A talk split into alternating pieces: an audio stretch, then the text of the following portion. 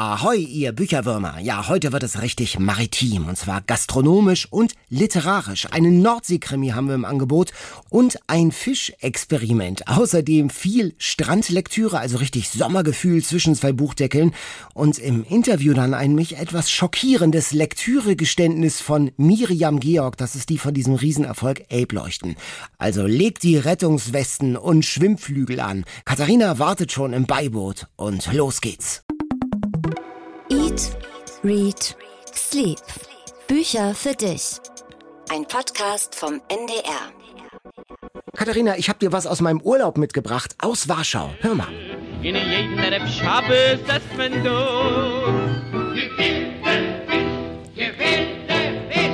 do. Gefehlte Fisch. Habe ich verstanden. Hast du gefehlt? Ja, das ist auf Jiddisch. Genau. Ich war in diesem sensationellen Museum der Geschichte der polnischen Juden in Warschau von den Anfängen im Mittelalter bis heute.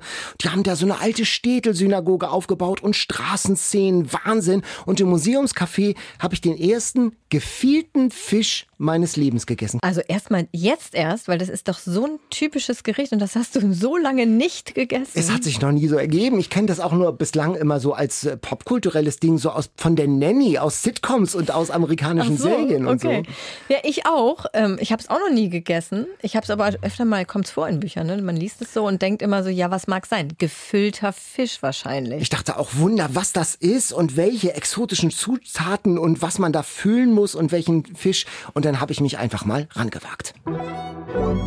Die literarische Vorspeise. Also heute Experimente im Bücherpodcast. Ich bin Daniel Kaiser Ich bin Katharina Marenholz. und wir sind Kulturredakteure beim NDR und wir lieben es zu essen, zu lesen und zu schlafen und äh, wagen uns auch mal an Risiken. Und unser dritter Kollege Jan Ehlert ist zum Glück heute nicht dabei, möchte ich sagen, denn er hätte dieses Essen vermutlich verweigert. Genau, er mag ja keinen Fisch. Da hatten wir ja schon mal eklathafte Zustände hier im Podcast. In der Tat. Deshalb habe ich mal gewartet, bis du wieder da bist. Und was siehst du? Ich habe dir das so wunderschön angerichtet. Wunderschön angerichtet mit Petersilie, vier Karottenscheiben. ich habe noch ein paar mehr. Das ist nur zur Deko. Das ist nur genau. zur Deko, okay. Und dann, ja, das, die Hauptsache sind vier.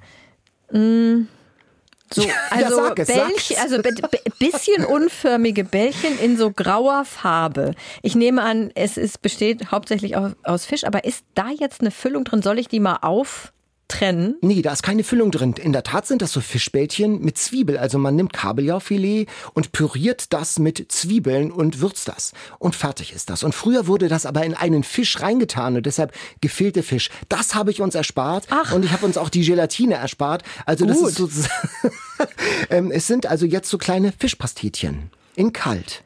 In, Lass ach, mal das probieren. isst man in kalt oder Das hast du es nur nicht kalt. Das ist geschafft, eine, warm zu machen? Nein, nein, nein, nein, nein, nein, nein, nein. Das ist ein Sabbatgericht, das man irgendwie zum jüdischen Feiertag gegessen Und da hat. darf man nichts heiß machen, Da, nein, aber das ist dann so, so eine Vorspeise, die man irgendwie auch ganz gut vorbereiten kann.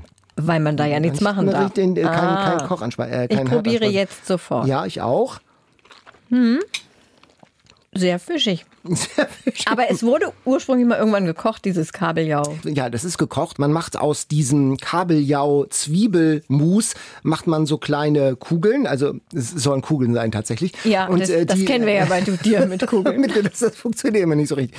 Dann äh, lässt man sie in ein äh, Fischsudbad gleiten, eine Stunde lang. Also sie sind im Mhm. Ja, das Fisch, beruhigt mich. im Fischsud. Also es ist kein roher Fisch. ne, kein roher Und dann habe ich noch ähm, äh, als Beilage etwas Akustisches mitgebracht. Nämlich, das sind Matzen. Koscheres Mhm. Also Brot. Knäckebrot. So Knäckebrot, genau. Diese traditionellen Brote, die gebacken werden mit ganz äh, reduzierten, koscheren Zutaten. Mit reduziert, mit nix. Das schmeckt Nee. absolut gar nichts. genau. Und Aber, mag ich. Also gefehlte Fisch. Und man könnte eine Sonderfolge Literatur gefehlte Fisch machen, nur mit Büchern zu dem Thema. Josef Roth, Harold Pinter und natürlich Isaac Bashevis Singer, der Literaturnobelpreisträger, der für die jiddische Literatur ausgezeichnet wurde, der in seinen Büchern, in seinen Romanen, in seinen Erzählungen die Welt des osteuropäischen Judentums, das ja im Holocaust zerstört wurde, beschreibt und zum Leben erweckt in jiddischer Sprache und äh, ganz tolle Literatur und das atmet sozusagen und hat den Duft, der sich auch gerade hier in diesem Podcast-Studio Ja. verbreitet. Der Fischgeducht von gefielte Fisch. Ein ganz typisches Sabbatgericht. Also es riecht bei uns im Studio jetzt ein bisschen wie am Sabbat in einem kleinen Städtel in Osteuropa. Ach, das hast du so schön poetisch gesagt. Du könntest fast auch noch ein Buch schreiben, Daniel, glaube ich. Ja, einzutauchen in typische jüdische Lebenswelten. Eines meiner ersten englischsprachigen Bücher, das habe ich mal mitgebracht, komm mal, das ist schon ein bisschen runtergerockt. Äh, Kurzgeschichten von Isaac Bashevis Singer. In Anbetracht dessen, dass es sehr alt ist und wie deine anderen Bücher schon nach sehr kurzer Zeit aussehen, sieht es gut aus, finde ich. Da ist zum Beispiel die Geschichte von Jentl drin, die Ah, Barbara ja. Streisand ja ja. verfilmt hat. Da Genau. hatten wir schon mal einen Quiz-Fail von mir dazu. Und Anne Elisabeth hat mir geschrieben, der hat uns auch ein äh, Buch empfohlen, das heißt Gefielte Fisch, eine Jugend in Königsberg von Max Fürst. Das ist eine Autobiografie aus den 70er Jahren, die auch hoch gelobt ist. Also das kann man bestimmt auch zum Thema Gefielte Fisch sehr gut lesen. Sag mal, und diese Klöße, Ja. heißt das Klöße? Ja, sind so Bälle. Kloßbälle Kloßbälle. Die wurden, hast du vorhin gesagt, die wurden früher in einen Fisch reingelegt. reingetan und das war dann der gefüllte, naja, Deko. Deko wahrscheinlich. Also ich habe jetzt gedacht, Deko bei dir äh, reicht Petersilie und dann ein bisschen ich, Matz. Teller reicht voll. Du musstest jetzt nicht noch so ein Marlin anbringen. Und es gilt jetzt tatsächlich auch als Superfood, weil das natürlich wahnsinnig viel Proteine sind. Das ist nur Fisch im Prinzip, ein bisschen Gewürze und Zwiebeln. Und jetzt habe ich endlich mal einen Geschmack zu diesem popkulturellen und literaturgeschichtlichen Ding. Gefielte Fisch, für was das eigentlich steht. Also, apropos Experimente und Risiko. Die Bestseller Challenge. Ja, ihr habt letztes Mal gelost. Der Holländer von Matthijs Dehn. Ich habe extra nachgehört in unserer Aussprachedatenbank, wie man dann Matthijs geschrieben ausspricht. Matthijs Dehn, ein niederländischer Autor, den ich vorher gar nicht kannte. Und wir müssen vielleicht noch einmal kurz sagen, für vielleicht auch für neue Hörerinnen und Hörer, was es mit unserer Bestseller Challenge auf sich hat. Also wir losen am Ende jeder Folge ein Buch aus und wir haben eine Dose, kommt ja nachher wieder zum Einsatz. Da sind die Top 20 der Spiegel Bestsellerliste drin und der Independent Bestsellerliste. Und es gibt immer wieder Mails zu dem Thema, Leute, die fragen, "Hm, warum denn immer diese Spiegel Bestsellerliste und diese schon so abgenudelten Autoren teilweise. Ähm, ja, und auch Independent Bestsellerliste ist ein bisschen problematisch, weil die nur einmal im Monat neu erscheint. Und da sind eben auch ganz viele Bücher drauf, die wir schon längst hier besprochen haben in anderen Zusammenhängen. Oder auch Klassiker, die bei uns eher in den Alltime Favorites eine Rolle spielen. Deswegen passt das nicht so ganz zu dem Ziel, was wir hier haben, nämlich Bücher hier zu besprechen. Ein Buch, was wir beide lesen, auch wenn es ein seltsames Genre ist, auch wenn es super dick ist, wenn es uns gar nicht interessiert. Wir lesen es einfach. Das ist die Challenge. Genau, und wir wollen eben auf die Titel schauen, die alle gerade in aller Munde sind und fragen, warum sind die so erfolgreich? Es ist nur der Name, der auf dem Cover steht.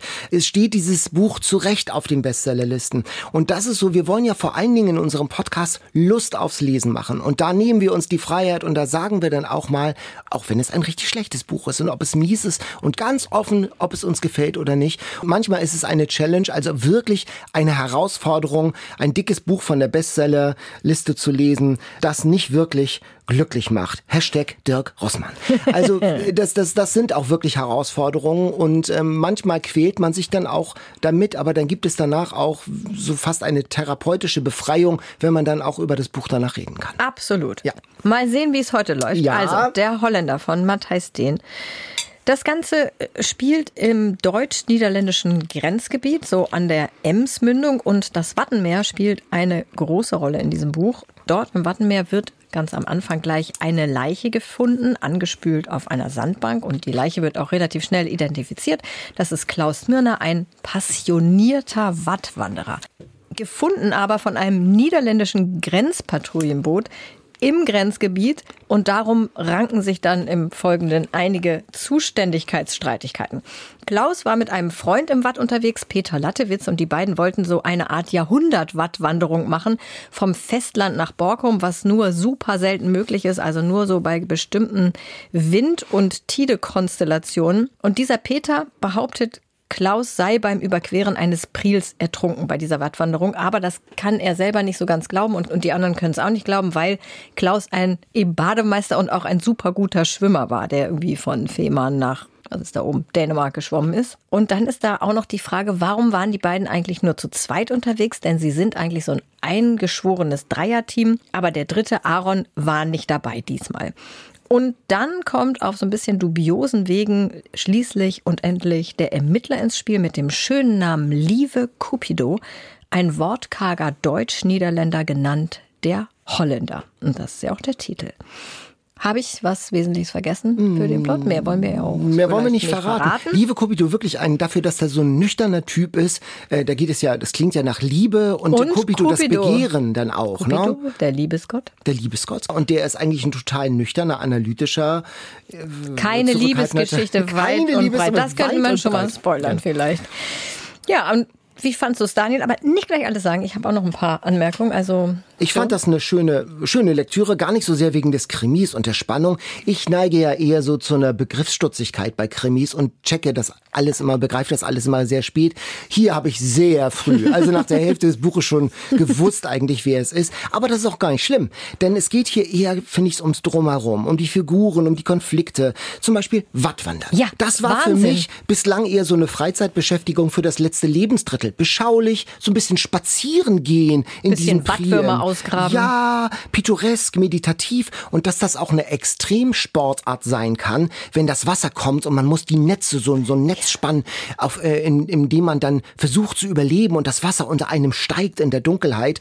Der Weg nach Borkum im Watt als Mount Everest ja, Besteigung zu habe ich vergleichen. mir auch notiert. Ganz, das war für mich, das fand ich äh, super, Fand ich interessant. super interessant. Dann diese Grenzstreitigkeiten zwischen dem Grenzschutz der Niederländer und der Deutschen. Das Äh, fand ich ehrlich gesagt nach, nach ein paar Seiten hat, war ein bisschen mir das redundant. damit gereicht. ja, so dachte ich so, aber hm, das war ganz schön so beschrieben, diese Niggeligkeiten. dass es das überhaupt, dass es überhaupt ein Gebiet gibt im Watt, wo man nicht genau es weiß, ob es jetzt unklar den. Niederlanden oder den Deutschen gehört und dass das nicht völlig egal ist. aber und dann diese Mentalität der Niederländer und der Deutschen, die Gelassenheit und das Ja. Coole, das fand ich alles schön. Das war alles, äh, das war auch nicht mit dem Holzhammer erzählt, sondern ganz so en passant. Und dann eben der Holländer, der zu keinem richtig dazugehört, der dazwischen äh, so steht, der den Spitznamen der Holländer hat, aber doch zu, zu keiner Seite so richtig dazugehört. Das hat mir wirklich alles ganz gut gefallen eigentlich. Also die Stimmung des Ja, Buches. fand ich auch. Die Stimmung fand ich auch gut. Und äh, ich muss einmal noch sagen, weil ich es so irre fand, mit, mit dieser, das Wattwandern irgendwie so eine Competition ist, dass die sich, weil sie es nicht schaffen, komplett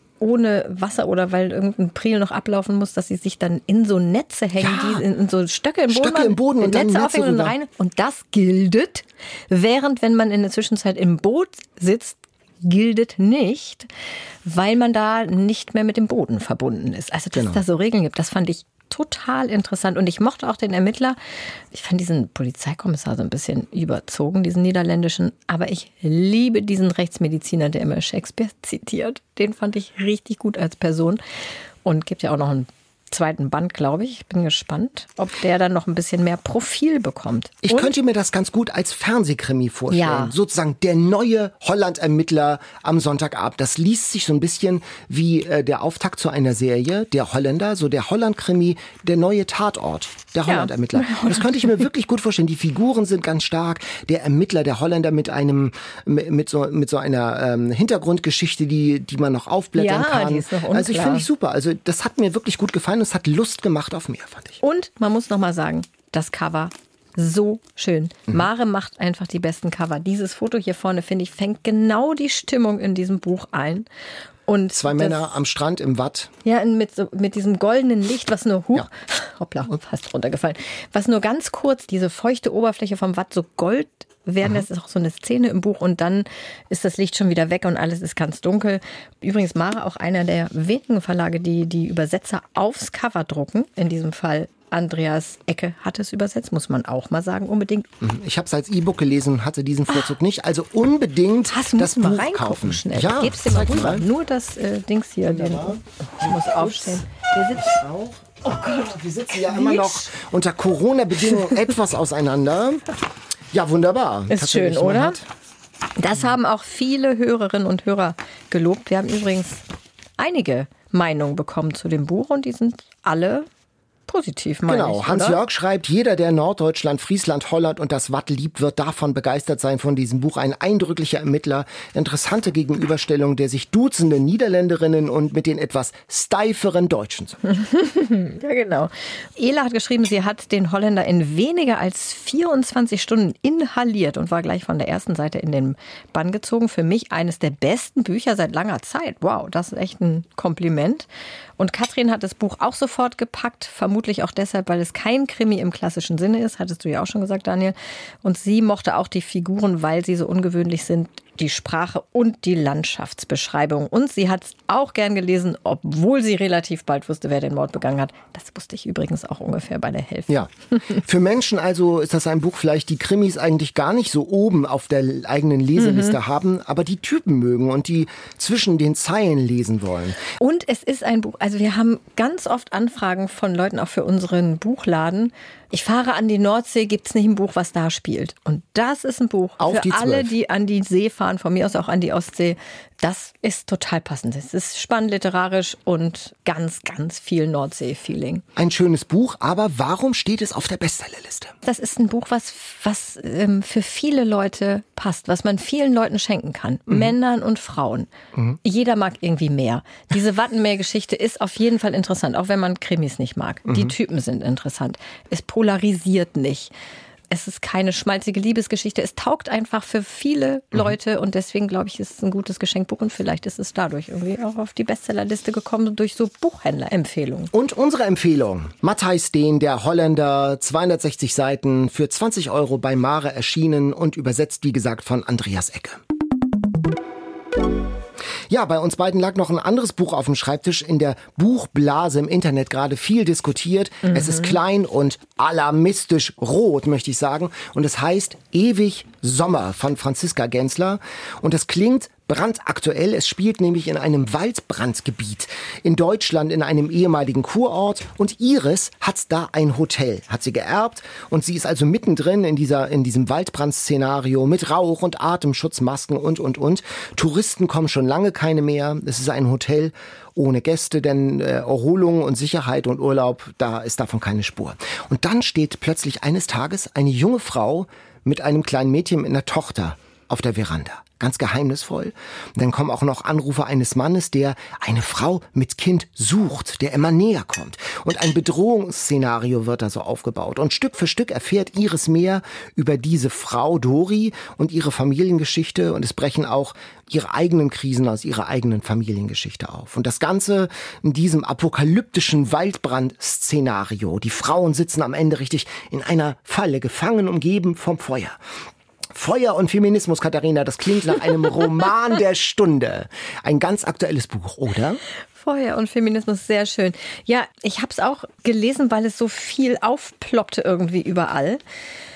Ich fand den Plot ein bisschen dünn, ehrlich gesagt. Es ist irgendwie so eine unausgegorene Liebesgeschichte und dann dieses, ne, du hast es gesagt, mit dem Mann, der ihr äh, sie so verfolgt, die, diese Dori, so toxische Beziehung ist mhm. ja auch so ein Schlagwort der Stunde und das vor Klimakulisse.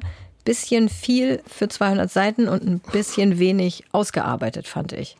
Du guckst mich schon so drohend an und hast ja schon vorhin angekündigt, wir haben auch ein ganz schlechtes Buch. Ich nehme an, es folgt ein Rant. Nein, kein Rant, aber ich bin ganz der Meinung. Also mir war das insgesamt zu gedrechselt, auf Effekten konstruiert, auf wirklich schlanken 200 Seiten, wieder vorbildlich Generationen aufeinandertreffen. Die alte Nachbarin, die sich Baby nennt, oh ja, die Iris und Dori, dann diese Klimaaktivistinnen aus dem Camp, als dann die Jungen. Also alles so ein bisschen wie aus dem Bilderbuch. Ich sag, das Thema ist ja stark, so toxische Beziehungen, Männer, die Frauen abwerten, schlecht machen, sie unterordnen.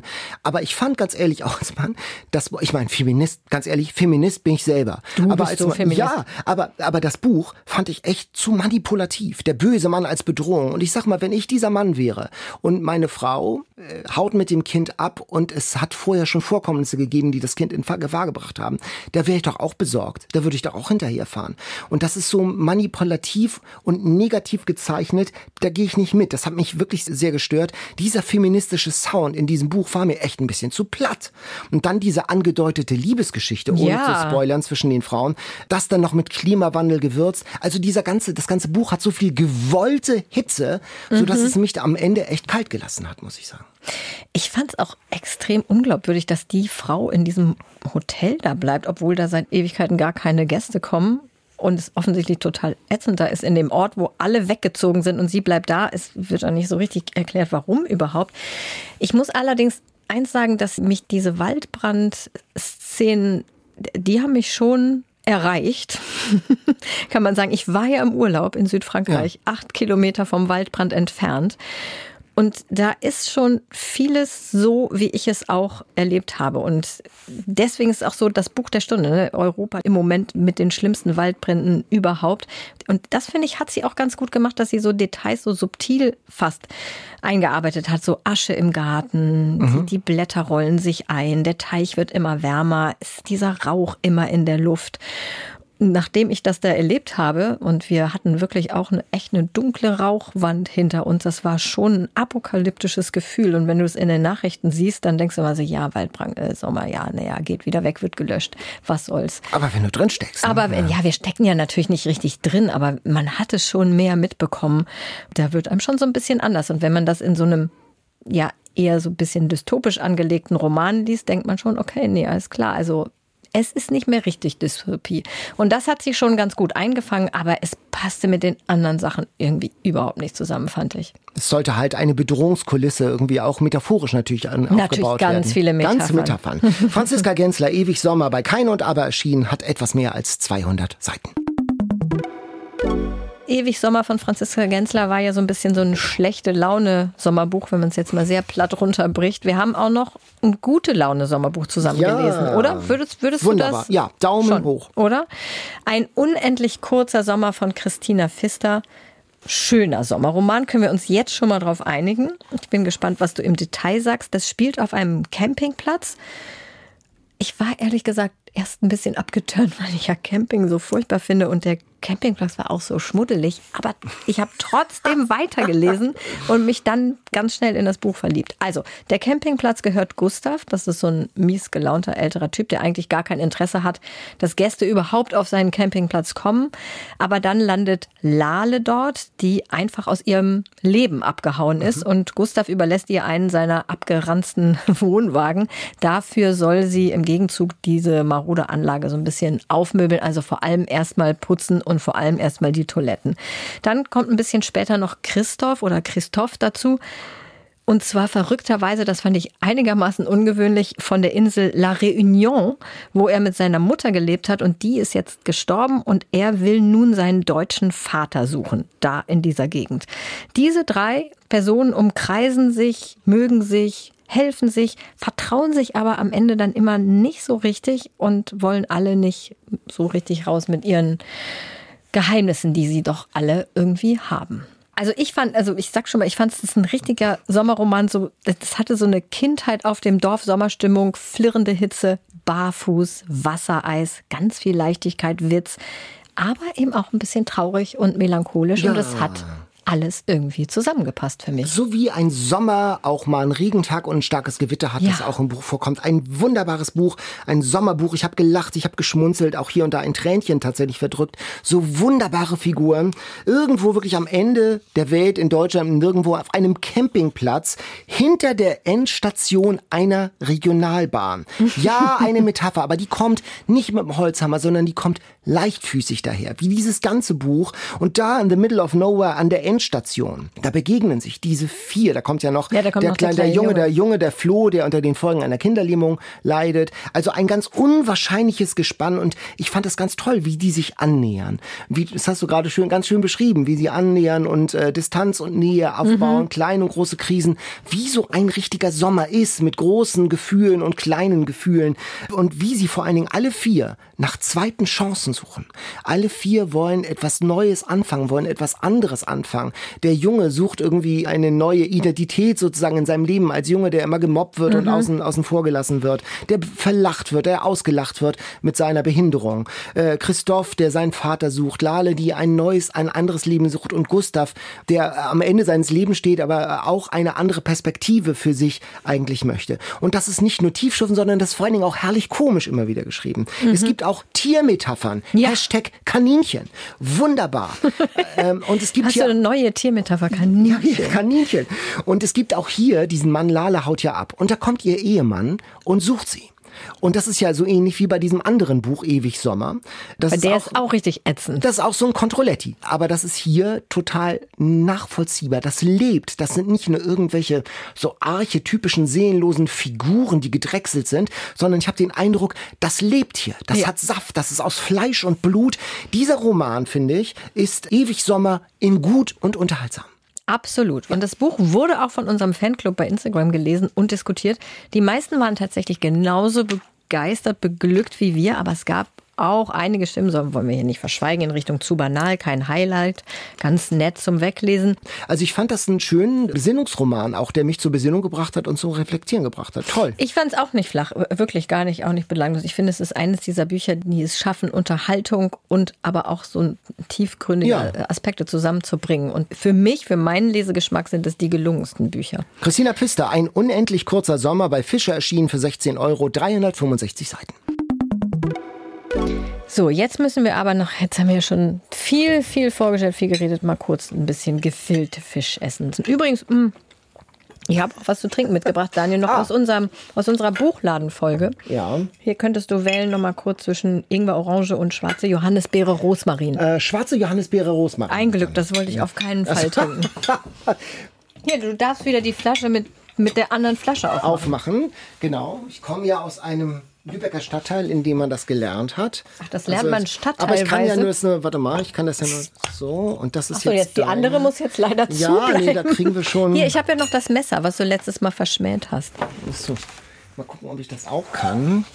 So, eins, zwei, drei. Ach so, jetzt nicht, dass das hier alles umkippt. Das wäre Dass wir jetzt schlecht. schon Essen und Fisch geraucht Och, haben. Ja. Wahnsinn. So. Ich bin tatsächlich ganz angetan. Also die Konsistenz, hab, die ist ungefähr so wie in dem Museum in Warschau. Also es ist nicht Wie in ganz. dem Muse- ach so, in dem ja, Café. Museum, Ich dachte, dem da war Café, ja, genau. ausgestellt. Ausgestellt. Nein, nein, ja, ich finde auch wirklich, das schmeckt gut. Mhm. Jan verpasst was.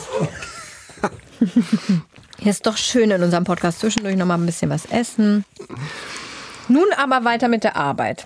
Nein. Noch ein Buch, das uns beide, glaube ich, beglückt hat. Ähm, das neue Buch aus der Elbleuchtenfabrik. Miriam Georg ist da. Die hat ja wirklich mit dem Elbleuchten sensationellen Erfolg gelandet. Diese Hamburg-Saga. Erster Band, wahnsinnig spannend. Unglaublicher Cliffhanger. Zweiter Band, okayisch. Jetzt eine neue Geschichte, das Tor zur Welt. Und man ahnt, es spielt wieder an Hamburg, wieder eine Geschichte über Frauen in Hamburg, Ende 19. bis Anfang 20. Jahrhundert. Es geht um zwei Frauen. Ava, die wächst im alten Land auf, muss da den ganzen Tag schuften. Ihre Eltern sind in Amerika, sie haben sie zurückgelassen dort bei Verwandten. Ein ganz bitteres Leben in Armut. Und auf der anderen Seite dann Claire, so eine arrogante, schnöselige High Society Lady, ein It-Girl aus der Oberschicht. Und beide landen über verschlungene Wege gleichzeitig in dieser Auswanderersiedlung, die es in Hamburg gab. Da sammelten sich alle bis zur Abfahrt auf den Schiffen nach Amerika. Da kamen ja Menschen aus ganz Mittel- und Osteuropa hierher. Und da treffen sich äh, in dieser Ballinstadt, die gibt es bis heute, Claire und Ava. Ähm, wie viele Punkte auf der Elbleuchten-Skala gibst du denn diesem Buch, Das Tor zur Welt? Elbleuchtenskala. Oh, darauf war ich nicht vorbereitet auf diese Frage. Ich überlege gerade, ob ich es genauso gut fand wie Elbleuchten oder ein bisschen. Ich glaube, ich fand es schon auch genauso gut wie Elbleuchten, weil es ein ähnlich interessantes historisches Thema hat. Also dieses, diese Auswandererstadt, Ja. was du gerade beschrieben hast. Man hat das natürlich gehört, aber dass man das so beschrieben bekommt, wie das da ist, dass es da irgendwie eigene Läden und mm, verschiedene Kirchen gibt und so können wir vielleicht nachher noch drauf kommen. Das wusste ich zum Beispiel nicht und ich fand auch den Anfang super stark, dieses Leben im alten Land Irre, von der ja. Ava, wie die da geschuftet haben und ich meine, auch das ist, das ist ja so typisch, da weiß man, ja klar, man weiß, früher haben die Leute nur gearbeitet und hatten keinen Spaß, aber das ist so plastisch beschrieben von Miriam Georg, das fand ich ganz toll und ganz berührend. Ich hatte einen ganz kleinen Hänger zwischendurch, dachte so, jetzt müssen die doch endlich mal in diese Auswandererstadt und zusammenkommen, weil ich es natürlich auf dem Klappentext gelesen Ja, hatte ich nicht. Da hatte ich gar Ah, keine Erwartung. Nein, hattest ich lese nicht. ja selten ich, ich, Klappentexte. ich hatte, ach, oh, okay. Ja. Ja, du liest doch sogar den Schluss manchmal zuerst, ne? ja. Ja. Ich lese keine Prologe, aber die Klappentexte und manchmal den Schluss. Sehr zuerst. seltsames Leseverhalten. Bedenklich, bedenklich. Aber am Ende war es dann wieder richtig spannend. Und lustig fand ich auch, dass Emma aus Elbleuchten einen kleinen Cameo-Auftritt hatte. Super, da kommen plötzlich aus Albleuchten die Figuren, da fand ich total witzig. Fand und ich schön. dachte kurz, hä, da kommt mir doch so bekannt vor, Ja, genau. dieser Michel. Äh, Viel spannendes Lokalkolorit. Cholera-Epidemie in Hamburg, das ist ganz eindrücklich beschrieben in diesen Gängevierteln, wie die da hausen und wie sie alle krank werden. Also man ist wirklich gepackt und mittendrin. Hagenbecks Tierpark mit den Völkerschauen damals. Dann eben dieses Geschäft mit den Auswanderern. Und man muss sagen, die Miriam Georg, die hat ein Händchen für Geschichten, für Pointen für drastische Schockmomente und für Cliffhanger. Am Ende des ersten Teils saß ich da mit offenem Mund. Ja, Und äh, es sind natürlich äh, ähnliche Charaktere. Da gibt's einen Typen, der Ja. heißt Quint. Das ist ja so wie Jo ungefähr. aus Elbleuchten. Aus Elbleuchten. Und, Genau. und wie Red Butler in Vom Winde In Vom verweht. Winde ich finde, verweht, es ist voll genau. so eine Red Butler vom Winde verweht Beziehung. Sie, Claire, fühlt sich zu ihm hingezogen, aber doch nicht so richtig und umgekehrt. Und, Und er behandelt sie so ein bisschen von oben Ja. herab und zynisch und das findet sie gerade besonders sexy. Genau, und sie meint aber, sie ist in Magnus verliebt und das ist jetzt nicht direkt Ashley, weil Magnus eigentlich auch ein bisschen böse ist oder wahrscheinlich sehr böse, wissen wir noch nicht genau. Und Ashley war ja eigentlich fast gar nicht böse, aber trotzdem wissen wir natürlich, dass das der falsche ist zum Verlieben. Ein Buch zum Wegsuchten, eine wirklich Unterhaltungsliteratur, die Spaß macht und wieder mit einem tollen Cliffhanger.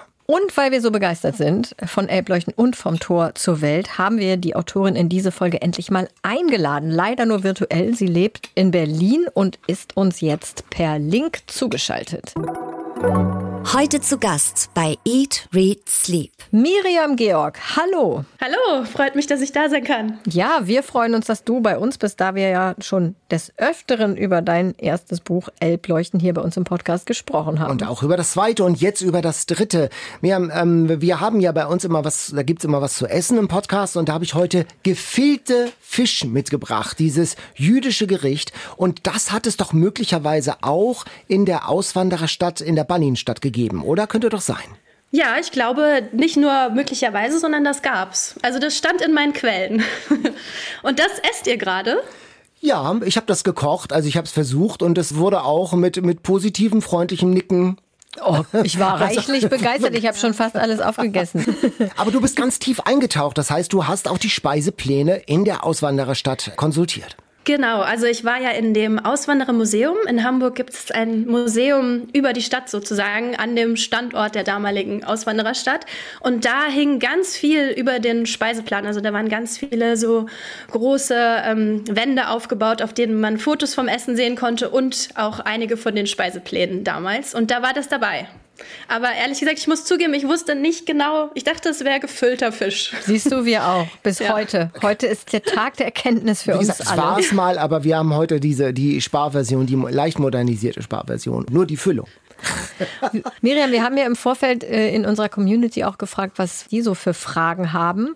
Und da äh, kam natürlich ganz viel zum Thema Recherche. Also zum Beispiel Anne fragt sich und damit auch dich, entsprechen die Details zur Ballinstadt der Realität oder ist da viel Fiktion dabei? Also die Details zur Stadt äh, sind, glaube ich, alle belegt. Ich muss jetzt mal nachdenken, ob ich da irgendwas dazu erfunden habe. Aber ich glaube, in diesem Bereich tatsächlich nicht. Also manchmal muss das ja sein, ne, für den, für den Plot. Manchmal muss man einfach ein bisschen mit der Zeit spielen, mit den Details spielen. Ich glaube, ich habe die Gebäude ein bisschen anders angesiedelt, als sie wirklich waren, damit das passt mit den, damit die Leute sich sehen können, sozusagen von ihren Fenstern aus. Aber so die ganzen anderen Details über die Abläufe, über die Menschen, über die Prozesse, das war alles, ist alles echt sozusagen. Das Leben im alten Land, also dieses wirklich schwere, beschwerliche Leben in Armut, äh, abseits jeglicher heutiger Zivilisation, das äh, schilderst du auch sehr plastisch und auch die Cholera im Gängeviertel. Du schreibst ja nun wirklich äh, bibeldicke Bücher. Wann hast du denn überhaupt die Zeit für Recherche und wie tief kannst du da einsteigen? Ich glaube, man stellt sich das immer ein bisschen anders vor, als es ist. Oder vielleicht ist es auch bei mir nur anders, als es ist. Ich recherchiere immer gleichzeitig. Also ich recherchiere jeden Tag. und versuche immer alles, was ich lese und recherchiere, gleich einzubauen, wenn es interessant ist. Das heißt, ich habe nicht so einen Prozess, der dem Schreiben vorangeht. Es ist nicht so, dass ich zwei Monate recherchiere, dann habe ich genug und dann schreibe ich, sondern das läuft immer parallel. Also ich lese dann jeden Tag ein bisschen und schreibe ein bisschen. Das heißt also, du liest richtig so dicke Sachbücher und fährst du dann auch hin? Also tatsächlich gibt es nicht so viele Orte, an die ich fahren könnte. Ne? Die Berlinstadt, da konnte ich hinfahren, aber sonst im alten Land ist ja jetzt nichts mehr, wie es damals war. In den Gängevierteln, die gibt es nicht mehr. Also lesen. Lesen, genau. Mhm. Lesen, lesen, lesen. Und zum Glück gibt es ja super viel auch online. Also die tollsten Quellen finde ich eigentlich fast immer online. Mhm. Durch Glück nach Elbleuchten jetzt ähm, das Tor zur Welt, ähm, die zweite Reihe mit Hamburg-Thematik 19. bis 20. Jahrhundert. Julia fragt, was inspiriert dich zu dieser Thematik? Zu diesem, dem neuen Buch hat mich tatsächlich die Recherche zu Elbleuchten und Elbstürme inspiriert, weil ich da einfach sehr oft über dieses Thema gestolpert bin und da schon immer dachte, boah, wie spannend, ich habe davon noch nie was gehört, dass es da diese Stadt gab. Da könnte man ja einen Roman drüber schreiben, sozusagen. Und dann habe ich das, glaube ich, irgendwann mal fallen lassen bei meiner Lektorin so als Nebensatz und dann meinte sie, ja, lass das doch machen. Das war quasi die Inspiration zu diesen Büchern. Aber das ging auch ganz schön schnell. Also ist Elbleuchten ist doch letztes Jahr erschienen, oder irre ich mich? Oder ja, im Januar. Im Januar letztes Jahr und ja. jetzt schon das nächste. Also Lisa zum Beispiel hat auch gefragt, wie lange hat die Recherche gedauert. Also ich schließe mich an und frage, wie schnell schreibst du mal so tausend Seiten mit so vielen Fakten runter? Wow. Ja, ich glaube, dass, dass das so schnell geht, ist tatsächlich auch diesem Prinzip geschuldet, dass ich immer nebenbei recherchiere und ähm, schreibe gleichzeitig.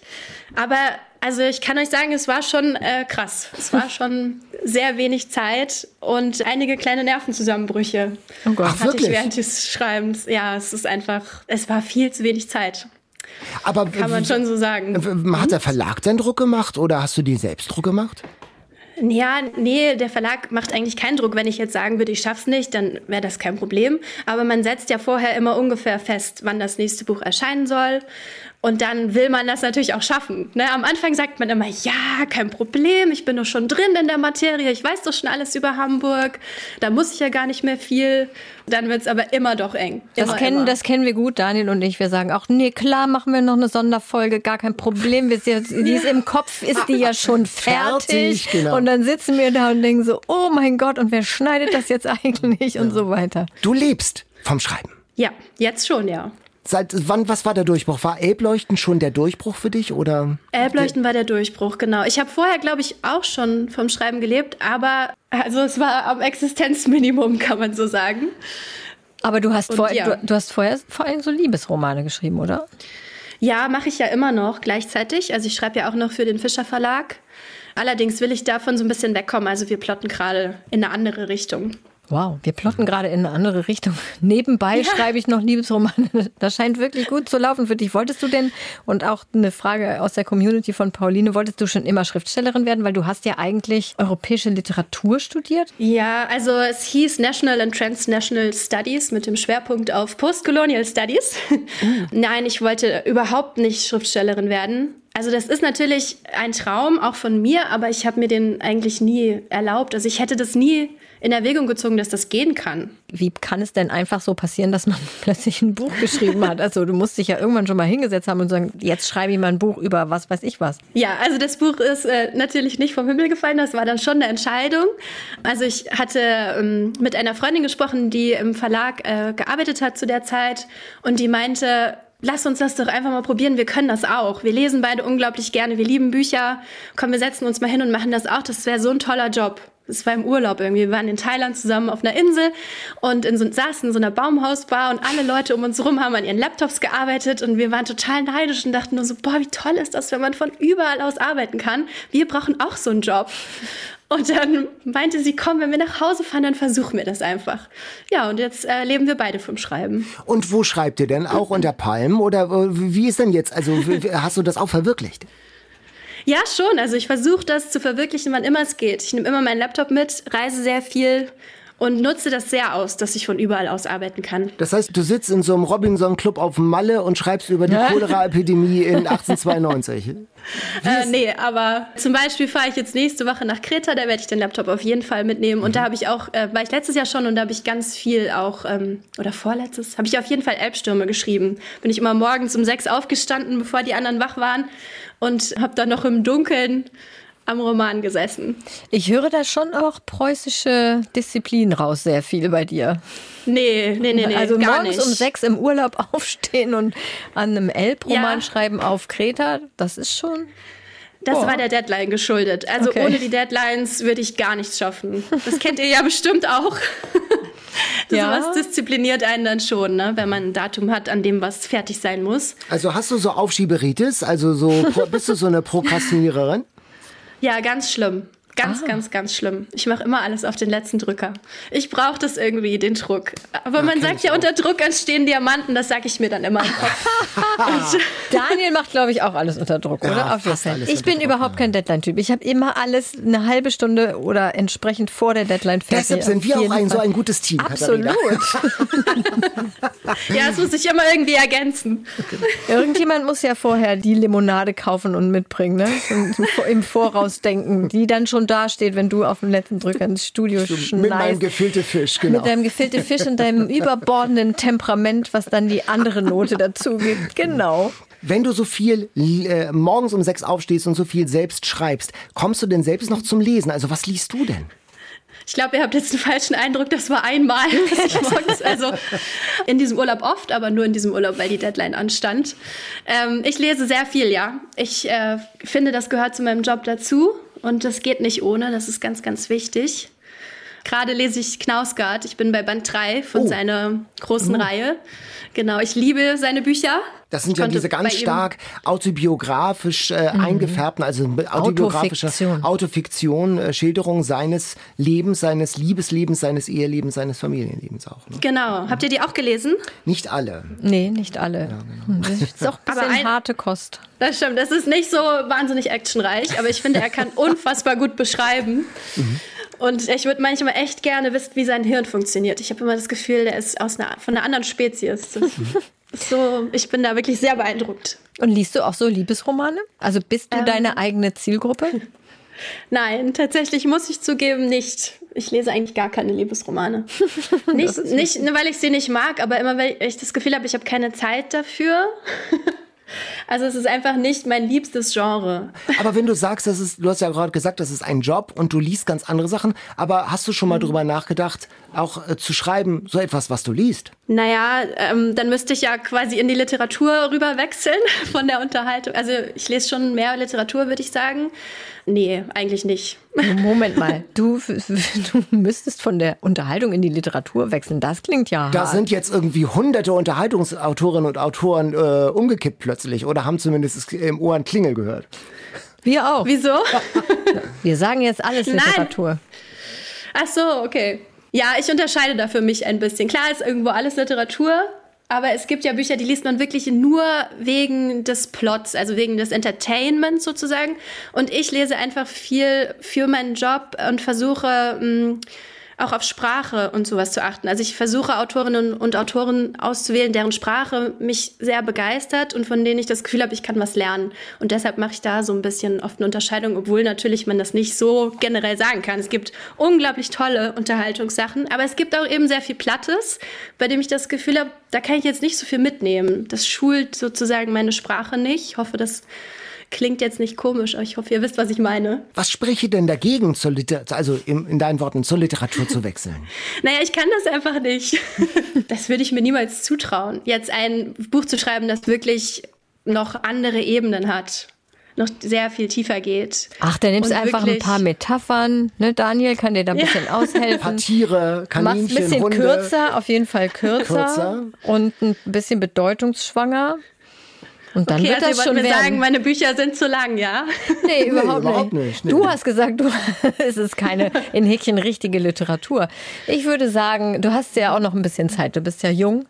Ich sehe da eine große Zukunft. Wer weiß. Aber generell sagt man ja, man kann in Deutschland nicht so gut leben, wenn man äh, Literatur, Literatur, schreibt. Genau, das wollte ja, ich gerade genau. sagen. Fürs Konto ist ja. es wahrscheinlich besser, bei der Unterhaltungsliteratur zu bleiben. Also genau. all good. Da gibt es nämlich dann doch durchaus eine Unterscheidung. Hm. Und ja, wenn auch. ich weiterhin davon leben will, dann da müsste ich schon sehr, sehr viel Glück haben und was sehr, sehr Gutes hinhauen, dass ich da weiter von leben kann. Wir sind gespannt, äh, egal äh, was von dir rauskommt, wir werden es bestimmt lesen. Auf den zweiten Band, das Tor zur Welt, sind wir auch jetzt schon gespannt. Vielen Dank, Miriam, und viel Erfolg bei allem, was du tust. Danke, ich danke euch, dass ich da sein durfte. Tschüss nach Tschüss. Berlin, schönen Tag noch. Tschüss. So nett. So nett, aber interessant, diese Unterscheidung. So klar gemacht wird, habe ich von einer Unterhaltungsliteraturautorin noch nicht gehört. Von einer Betroffenen. Von einer Betroffenen noch nicht gehört. Nee, ich meine, das spricht, finde ich, für sie, dass sie das so klar sieht auch. Mhm. Und man hört ja einfach, die ist echt schlau, ne? Also mhm. man denkt ja manchmal, es ist halt Genreliteratur, historischer Roman, Nischmonzette, ja, aber ich sage ja immer, da gibt es eben riesige Unterschiede. Und sie hat ja auch gesagt, dass manche sind einfach sehr platt. Ja, also ganz viele, die so in dieser Art Aufmachung, auch Taschenbuch, sind, sind zwei Frauen auf dem Cover. Und ganz viele sind dann tatsächlich enttäuschend. Und man merkt einfach, die ist schlau, die kann Plots entwickeln, die kann Personen entwickeln, die kann beschreiben. Und ich glaube, sie hat sich da ein kleines bisschen unter Wert verkauft. Aber man muss ja nicht Knausgard schreiben. Das stimmt, aber ich habe ja mal noch so ein wahnsinnig naives, romantisches Bild vom Schriftstellerin und Schriftsteller-Dasein, dass ich mir denke, ach, dass das für sie tatsächlich in erster Linie auch ein Job ist. Das hat mich jetzt auch so ein bisschen so in, in dieser Härte dann auch äh, hat doch ein überrascht. Bisschen geschockt. Ja, ein bisschen hat mich das schon geschockt. Ach, ich finde das ist eigentlich eine ganz erfrischende Einstellung. Aber solange wirklich äh, gute Unterhaltungsliteratur am Ende dabei rauskommt, ist es eigentlich nur, sind das denn, äh, ist das ja nur die B-Note. Hauptsache, das Buch ist am Ende gut. Die All-Time Favorites. Ja, die letzte Folge, die war ja unser Afrika-Schwerpunkt, habe ich ja mit Jan gemacht und da hatten wir vor allem so ein bisschen schwere Geschichten dabei, so mit Krieg und Allerdings. Kolonialismus. Da haben wir uns auch gefragt, wo ist sie denn, die heitere Literatur? Und am Sonntag nach dem Podcast, da war ich in der Kirche und da kam Antje auf mich zu mit diesem wunderbaren Buch, das ich hier in die Luft halte. Guck mal, ein relativ dicker Hat Wälzer. sie dir geschenkt? Hat sie mir, ich, ich glaube, sie hat es so zwischen Geschenk und Leihgabe formuliert. Oh, Die- Antje, vielleicht nochmal melden. Noch mal schnell, melden. schnell, bevor es zu spät ist. Es heißt die meerblauen Schuhe meines Onkels Cash Daddy von Adobe Trisha Wubani. Noch nie gehört. Ähm, er ist eine Nigerianische, ich auch nicht, eine nigerianische äh, Autorin und das spielt in der Scammer-Szene in äh, Nigeria, diese, diese Betrüger-Mails an Leute im Westen, kennst du die? Hallo, ich bin ein Ja. nigerianischer Prinz. Haben wir auch total oft im Eat, Read, Sleep Postfach. Wirklich. Ich wirklich, ja. Ich bin immer kurz, manchmal fangen die auch so an, dass ich kurz irritiert bin, weil das so nach einer Romanhandlung klingt. Ja, und das ist ja mal kreativ ausgedacht. Ich bin ein nigerianischer Prinz mit Millionen auf dem Konto. Da komme ich aber gerade nicht ran. Ähm, aber ich brauche so 3000 Euro, um daran zu kommen. Und dann kriegen sie 10% von den Millionen. Und da fallen da, also man denkt immer, wer fällt, also wer fällt drauf rein? Und so. Und es geht, in diesem Buch geht es um diese Szene in Nigeria. Es geht um Kingsley, der wächst in einer Familie auf, in der Bildung ganz wichtig ist. Und der Vater sagt immer, wir brauchen Bildung, Bildung, Bildung. Und sie sind alle gebildet, er hat einen Uni-Abschluss, aber sie sind echt arm und haben kein Geld. Und der Einzige, der Geld in der Familie hat, ist das schwarze Schaf der Familie, der Onkel, der eben in dieser Scammer-Szene unterwegs ist, der richtig so ein Pate ist. Der heißt, äh, der heißt eigentlich Boniface. In seinem obszönen Reichtum heißt der Cash Daddy. Und äh, der Kingsley, weil er Geld braucht, landet dann als rechte Hand von seinem Onkel Cash Daddy in dieser Scammer-Szene. Das ist herrlich geschrieben, das ist ganz wunderbar, leicht und unterhaltsam und es äh, bietet gleichzeitig einen Blick in äh, den nigerianischen Alltag. Und das fand ich eine ganz schöne Lektüre. Vielen Dank, Antje, die meerblauen Schuhe meines Onkels Cash Daddy von Adobe Trisha Wubani. Es ist bei DTV erschienen, hat fast 500 Seiten, kostet 14 Euro. Ein Nachtrag zu Afrika und das, liebe Hörerinnen und Hörer, war das Buch, was Daniel Kaiser kurz vorstellen wollte. Es ich würde sagen, ja, ist gerade noch durchgegangen gut. kurz. Kurz in Daniel Maßeinheiten. Deswegen haben wir nämlich jetzt noch ein zweites, weil das ja so ein Nachtrag war zur Afrika-Folge. Wir haben ja hier schon öfter in den Alltime Favorites über John Irving gesprochen. Und wir haben auch versprochen, dass wir nochmal extra über sein Buch Gottes Werk und Teufels Beitrag sprechen. Und jetzt, so kurz vor der Apfelernte, ist ein guter Zeitpunkt, finde ich, denn es ist ja das Buch mit dem Apfel vorne drauf. Also das ist bei mir immer so vor Augen, dieses Diogenes Taschenbuch, weiß mit einem roten Apfel vorne drauf. Ein Alltime-Favorite zum Beispiel von Regine, die uns dazu eine Postkarte geschickt hat, ist schon ein bisschen her, aber wir haben ja immer so viele Alltime-Favorites-Wünsche von euch, deswegen dauert es manchmal und wir kriegen natürlich auch nicht alle unter, aber dieses soll jetzt hier nochmal einen Platz haben. Also, das Buch spielt im schönen Maine an der US-amerikanischen Ostküste. Herrliche Gegend. Im Waisenhaus sind Clouds und die Hauptperson ist Homer Wells. Der ist bei Dr. Large gelandet. Das ist so ein äthersüchtiger Gynäkologe, eine großartige Figur von John Irving, der auch Abtreibungen durchführt, was damals verboten war und in einigen US-Staaten ja immer noch oder beziehungsweise wieder verboten ist. Nicht in Maine übrigens, ich habe extra nachgeguckt. Als Homer dann größer wird, hilft der Dr. Large auch im Waisenhaus und wird aber auch richtig medizinisch ausgebildet von ihm und hilft schließlich dann auch tatsächlich bei den Abtreibungen. Und eines Tages kommen Wally und seine Verlobte Candy zu Dr. Large in Abtreibungsdingen und die haben eine riesige Obstplantage und das ist für Homer jetzt mal die Chance, aus dem Waisenhaus rauszukommen, mal was ganz anderes zu machen, was ganz anderes zu sehen. Der geht mit diesem Paar mit und arbeitet dann, und hier kommt jetzt der Apfel ins Spiel, als Apfelpflücker unter anderem, verliebt sich in Candy, dann kommt der Krieg und so weiter und so weiter. Es passiert natürlich wahnsinnig viel in diesem sehr dicken Buch und bei John Irving passiert ja sowieso immer ziemlich viel.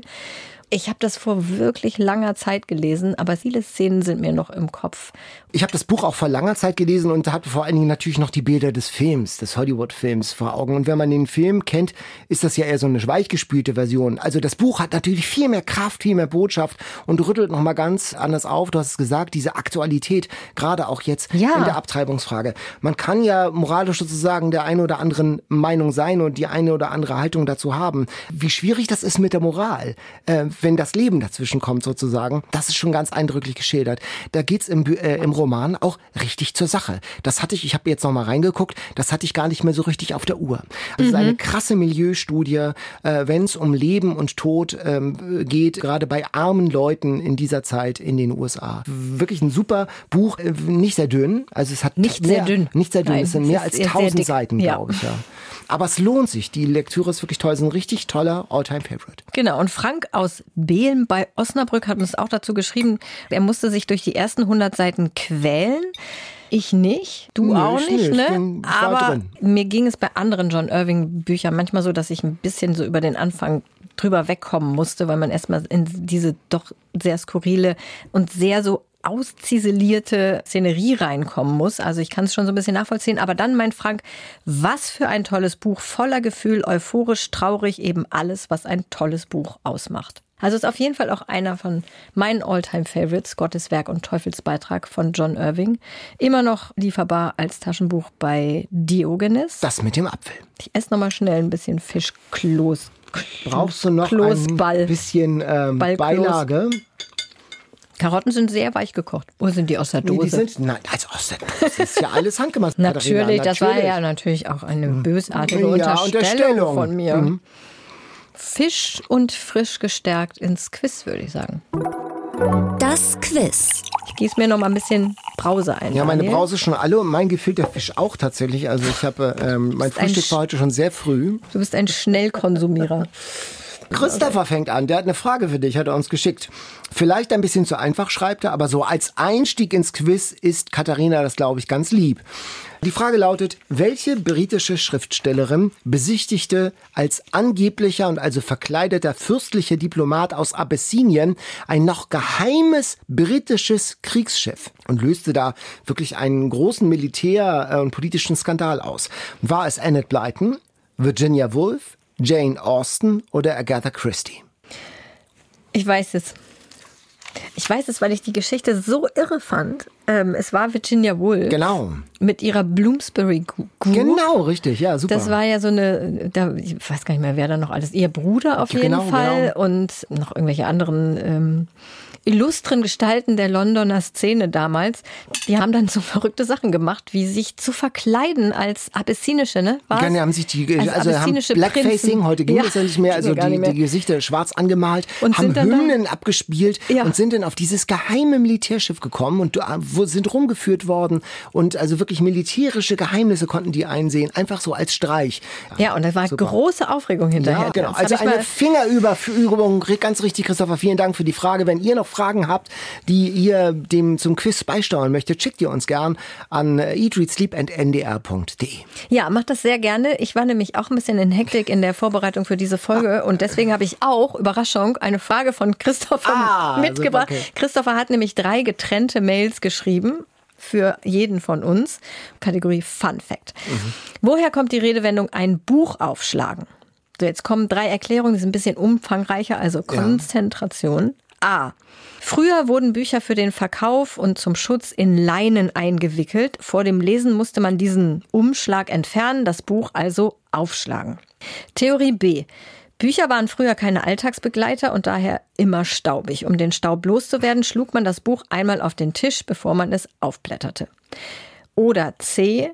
Die Buchdeckel wurden früher zusätzlich an der offenen Seite von zwei Metallschnallen zusammengehalten. Man öffnete sie, indem man einmal beherzt auf den Buchdeckel schlug. Das habe ich ja noch nie gehört. Nein, ich würde jetzt also das mit dem Staub, das ist ja schon fast eine Karikatur. Also B würde ich schon mal ausschließen. Und das mit diesem Metallding, so, so ein Effekt, das, ich habe das äh, habe ich noch nie gesehen. Ich würde eher dazu äh, dazu tendieren, dass das so aus der Buchproduktionspraxis so eine Geschichte ist und da würde ich sagen, ja, das hat was mit diesem Umschlag zu tun. Dass man es in Leinen eingewickelt Ja, genau. hat. Es ist tatsächlich C. Ich wusste es auch nicht. Was? Man kennt doch so alte, ganz dicke Bücher. Du kennst es doch, alt- so Bibeln, Bibeln, und so. ja, Ne? ja, genau. Und die wurden dann zusätzlich zu dem normalen Buchrücken Ja. vorne an der eigentlich offenen Seite von so zwei oder manchmal drei oder manchmal auch nur ein, so ein, so ein Metall, ja, wie so ein, wie so ein Riegel zusammengehalten. Weil, also erstmal war es ordentlicher, ne? wenn man es Mhm. ins Regal stellt, dann fiel es nicht so auseinander und außerdem war es überall feuchter früher, dann haben sich die Seiten, diese Papierseiten voll Feuchtigkeit gezogen, dann sind die, es ist noch unordentlicher geworden und das hielt es einfach glatter. Aber durch diese Feuchtigkeit und dass die Papierseiten sozusagen dicker wurden, ist dann das ganze Buch so ein bisschen aufgequollen und dann waren diese Metallschließen so auf Spannung, dass man die gar nicht mehr aufkriegte. Und dann hat man es auf den Tisch gelegt und dann einfach einmal draufgehauen Na. und durch diese Erschütterung sind die dann aufge aufgeklippt. Tolle Frage. Tolle Christopher, Frage, super. tolle Geschichte. Mehr davon.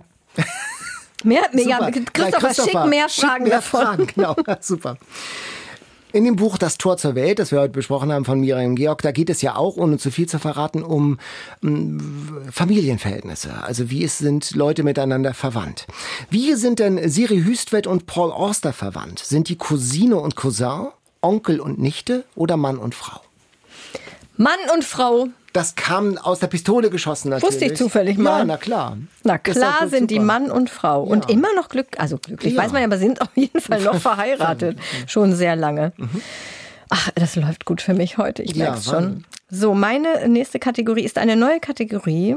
Noch und sie heißt, Kategorie? ja, eine neue Kategorie, die wird wahrscheinlich nicht so oft vorkommen. Also sie heißt Enid Blyton. Ah! Weil Enid Blyton doch in diesem Monat 125. Geburtstag hatte, dachte Ja. ich, kann sie mal eine eigene Kategorie hier bekommen. Wir hatten noch nie eine Enne Bleitenfrage hier in Folge. Nein, nein. Noch Noch nie. nie. Genau. Okay. Frage: Welcher dieser Orte ist kein Handlungsort in einem Enid Blyton Roman? Oh. A. Die Felseninsel. B. Lindenhof. C. Möwenweg. Oder D. Peterswalde.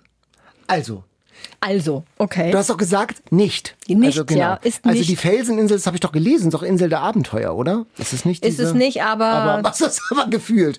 Aber der Möwenweg ist doch von Kirsten Boye. Also deshalb würde ich sagen, ja. Zu einfach, ne? Zu einfach. Zu Sogar für Frage. mich zu einfach.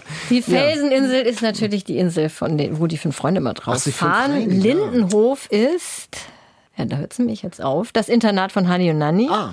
Und Peterswalde, das ist eine Frage für Insider. Das ist der Ort, wo die Geheimnis-Umbücher spielen. Das sind so fünf Kinder und ein Hund. Zusatzfrage, wie heißt der Hund? Kleiner Scherz. Der heißt Purzel. Aber Zusatzfrage, Auf Englisch auch? das ist nämlich meine Zusatzfrage. Ah. Nicht wie der Hund heißt, das weiß ich nicht, wie der auf Englisch heißt. Da hast du mich jetzt erwischt. Ah, Aber wie heißen die Orte auf Englisch? Peterswalde heißt auf Englisch, das ist einfach. Peters Forest. Peterswood. Boah, fast. Ja, genau. Lindenhof, das haben wir schon öfter besprochen, heißt ja auf Englisch ganz anders, nämlich St. Clair's. Und die Felseninsel? Rock Island. Nein, ja. Kirin Island, nach dem Nachnamen von George. George Aha. Kirin und Kirin Island. Ja, für Insider, ne? Bisschen Enid Blyton Wissen to go. Anlässlich des 125. Geburtstags. Happy Birthday. Wir sind schon fertig mit dem Quiz. Ja, Dann kommen wir, schreiten wir, schreiten ja, wir. neue Folge, neue Chancen, neuer Bestseller. Bestseller Challenge. Die Auslosung. Ich ziehe für euch, okay? Hast du einen Wunsch? Weißt du, was drauf ist? Ähm, Es ist ja immer noch ein Strunk drauf. Och, ist was ganz Schönes. Ja. Und ganz schnell zu lesen. Ja. Und du kannst so froh sein. Ach, das klingt so gut. Mariana Lecki, Kummer aller Art. Oh. Das sind ihre gesammelten Kolumnen, Ja. die sie für die Psychologie heute geschrieben hat. Ich habe es schon halb durchgelesen. Ist ganz großartig und liest sich total schnell. Und was für ein Glück für Da euch. freue ich mich. Vielen Dank für dieses wunderbare Los. Wenn ihr Lust habt mitzulesen, macht doch einfach mit. Lest mit und schreibt uns, äh, wie ihr das Buch findet von Mariana Lecki, die gesammelten Kolumnen. Schreibt an eatreadsleep.ndr.de. Und wichtige Nachricht, wir verlagern unser Podcast-Studio nach außen. Wir sind on Tour. Wir sind unterwegs gleich zweimal in den nächsten Wochen. Nämlich in der Schatulle in Osterholz-Scharmbeck. Und zwar Am 30. August und es ist nicht direkt in der Schatulle, da war es mal, da wäre es gewesen, aber es gab so einen großen Andrang auf die Karten, deswegen ist es jetzt im Kulturzentrum Gut Sandbeck, das ist aber auch in Osterholz, Scharmbeck in der verlegt während des, wegen des großen Erfolgs. verlegt wegen des großen Erfolgs. Ich hoffe, es wird auch ein großer Erfolg. Und dann sind wir auch noch in Hamburg beim Haberfront Literaturfestival live und in Farbe am 12. September äh, abends in der Fabrik in Altona. Und zwar nicht allein Katharina und ich, sondern es ist auch noch, Trommelwirbel, Sven Regner dabei. Ja, kommt alle dahin. Es ist in der Fabrik. Passen auch sehr viele Leute rein. Also das muss bestimmt nicht verlegt werden. Bis dahin. Tschüss. Tschüss. Eat, Read, Sleep. Bücher für dich. Ein Podcast vom NDR.